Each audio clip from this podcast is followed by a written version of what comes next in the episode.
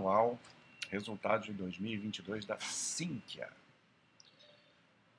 A Sinqia é uma empresa que nunca me chamou muita atenção, é uma, uma empresa muito pequenininha, mas que começa a se transformar, começa a aparecer números interessantes.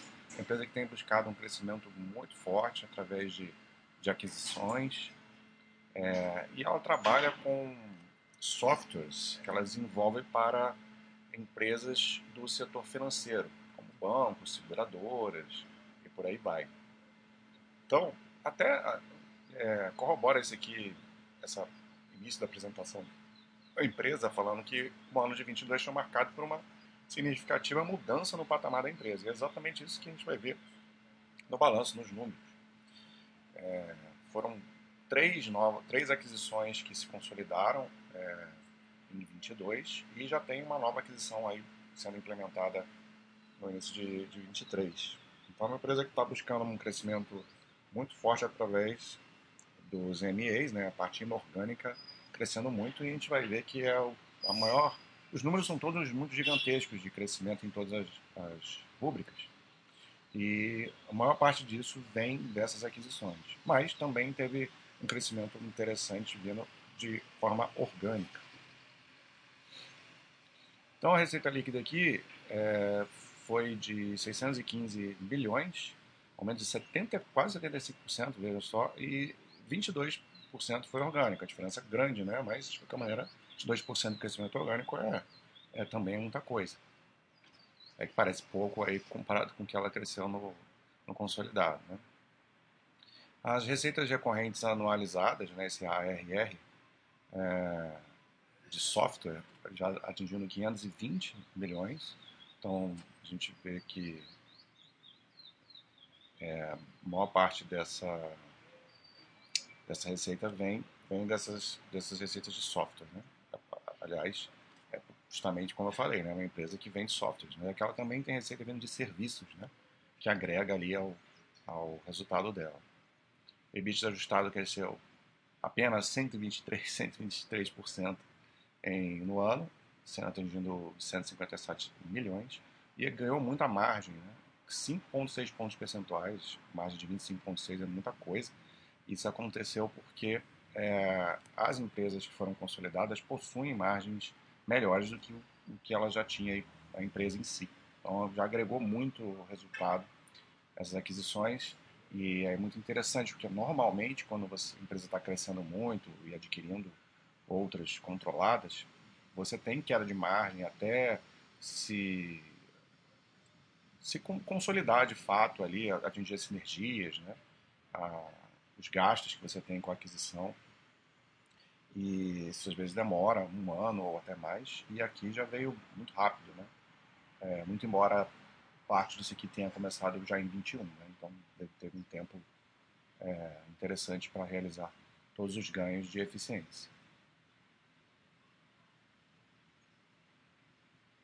Então aqui eu já falei todo o resultado, basicamente, né? Mas vamos um pouquinho mais a fundo, é, porque é só o primeiro slide da apresentação, mas foi muito bem resumido aí como foi o ano. Investimentos em, em venda, em é, P&D, pro, propaganda, né? É, e pessoas para patrocinar o cross-selling, né? As vendas cruzadas. É, claro que você vai esperar que tenha um grande aumento de despesas aí também operacionais, mas são coisas que trazem, é o tipo de despesa que é bom você crescer, principalmente nesse momento, para gerar ganhos maiores lá na frente. Então, diretor de marketing, né, atuando muito para fazer as vendas cruzadas, é, pesquisa, inovação e desenvolvimento. Né? Então, falei besteira ali do P&D. É, P&D é pesquisa e desenvolvimento. lançamento de novos produtos, integração das soluções das plataformas e investimento em pessoas para melhorar os serviços também.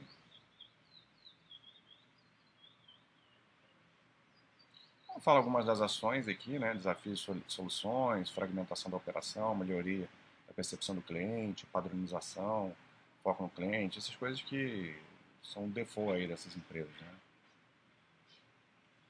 Mas que vem conseguindo atingir uma melhor execução, né? Acelerando o crescimento e tal.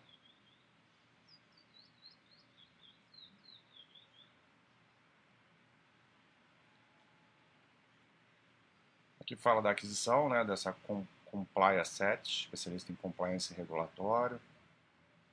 Aquisição de 60%, com opção de compra e venda. É, o racional aqui é adicionar um, é, mais um produto para compliance e ampliar a base de clientes. Reforçando a unidade de negócio Cintia Digital. Mais potencial de cross-selling. E aqui a gente vê a evolução do resultado de receitas em azul e EBITDA em vermelho e a margem aqui em cima. Né?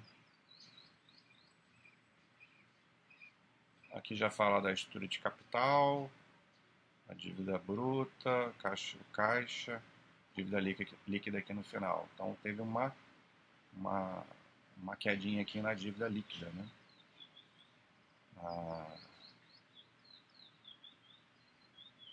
gerando uma desalavancagem, né? Caiu aqui para endividamento, dito ajustado 1.5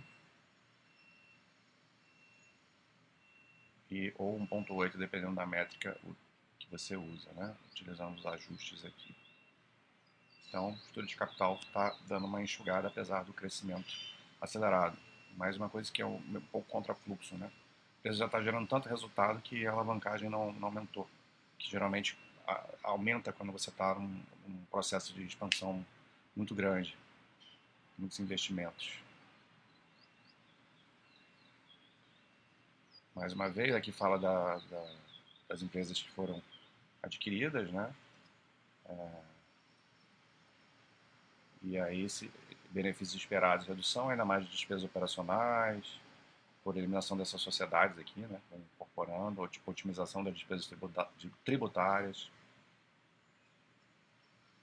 Então, muito bom.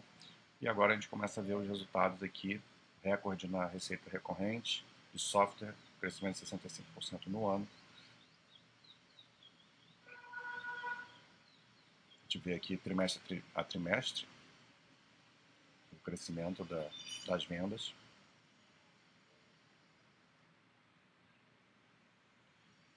Receita líquida cresceu 75%. Aqui a gente vê a diferença grande, né? Software são 522 e serviços agregam aqui 94 milhões. E disso tudo, receita recorrente, eu tinha comentado lá, 509.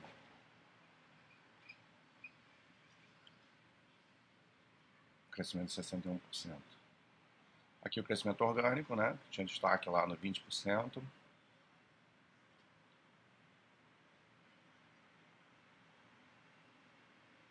a receita inorgânica, receita líquida inorgânica, que foi para 195 milhões aqui em, em base pro forma.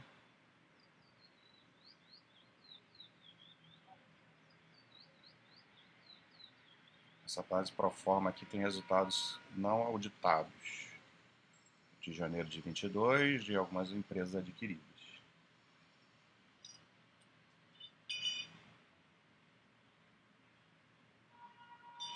Lucro bruto e margens. Crescimento, boa parte aqui veio impulsionado pelas aquisições. Então, o lucro bruto cresceu 95%, chegando a 262. Olha a margem bruta como expandiu bastante, né, para 43%. Aqui o lucro bruto só de software tem a margem até maior, 46%, crescendo 107%, 242 milhões. E o parte de serviços aqui que tem uma margem menor, é, caiu, caiu um pouquinho, mas crescendo também, contribuindo. Então, aquilo que eu tinha falado, ó, apesar da expansão da operação, o controle muito bom das despesas. É, você aumentou 67%, mas o percentual sobre a receita foi diluído, né? 19% nas despesas totais. As gerais administrativas que, que contribuíram mais para essa diluição e a parte de marketing, comercial e marketing é, cresceu e isso é importante né, para ampliar aquela questão das vendas cruzadas, né, para adquirir novas empresas. Tornar o seu produto mais, mais é, marcante aí para os clientes, né? mais desejáveis até. Então, EBITDA ajustado, muito grande margem, então uma alavancagem operacional claríssima aqui, 157 milhões de EBITDA, crescendo 123%, e o lucro ainda não mostra todo essa, esse crescimento absurdo, porque aí entra uma série de questões é, não, não caixas, né? Depreciação, amortização vai ser mais alta nesse momento, é, o resultado financeiro também tem impacto aqui. Então, mesmo assim, cresceu 33% o lucro líquido para 46 milhões. Perdeu um pouquinho de margem líquida ali, mas está tudo certo. Aqui, esse aqui é o lucro líquido recorrente, é, já. Aqui fala dos ajustes, né? Para esse recorrente, o lucro líquido contável seria de 16 milhões tem efeitos extraordinários aqui, mas o principal é a amortização é, do intangível das aquisições, 30 milhões, isso não tem efeito caixa. É, tem reconhecimento de opções aqui, e mais impacto mínimo, e o lucro chegando no lucro líquido recorrente, atribuído aos acionistas.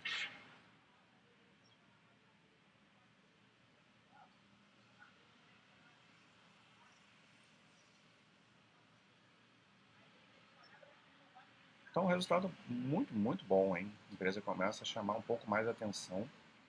Mais uma empresa para a gente ficar de olho, então, daqui para frente, passa a ser uma empresa interessante. É isso. Vamos ver. Se a gente vai vendo histórico, porque é uma empresa que não, realmente não. Vamos lá. Em termos de receita, você via aqui receitas crescendo bem, assim, ao longo do tempo, e deu essa disparada agora mais recente. O EBITDA a gente aqui olha o bit não chamava muita atenção, né? É, passou a. Claro que no longo prazo recebia um crescimento, algumas oscilações, e a partir aqui de 2019, de 2020, já começou a chamar um pouco mais atenção e agora disparou aí com essas aquisições todas. A margem melhorou muito, margem EBITDA, e o lucro líquido ainda não vai demonstrar essa, isso que é tudo que a empresa está fazendo, uma coisa para a gente ver mais para frente a estrutura de capital foi sempre muito tranquilinha, a empresa que costumava ter é, mais caixa do que dívida, agora é, tem uma, uma, uma alavancagemzinha aqui, mas é mínima, muito pequeno e gerando bastante caixa sem problemas. Aqui, ó, fluxo de caixa operacional realmente ganhou uma, uma força, 126 milhões, ela que não tinha uma geração de caixa até então forte, empresa pequena, né? É, é um capex baixo,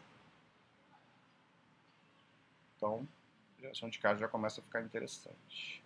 E aí, uh, aqui o gráfico já mostra aí um, nos últimos anos aí um, realmente um ganho, um crescimento aí. A empresa ganhou força.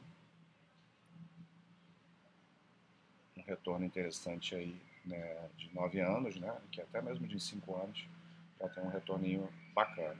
Então é isso, os resultados da SIM, eu vou começar a olhar ela mais com carinho. Nunca, sempre olhei muito por alto essa empresa aqui é, por não me chamar muita atenção, tem empresas melhores no, no segmento, e agora talvez ela se torne mais atraente. Vamos acompanhar. Um abraço.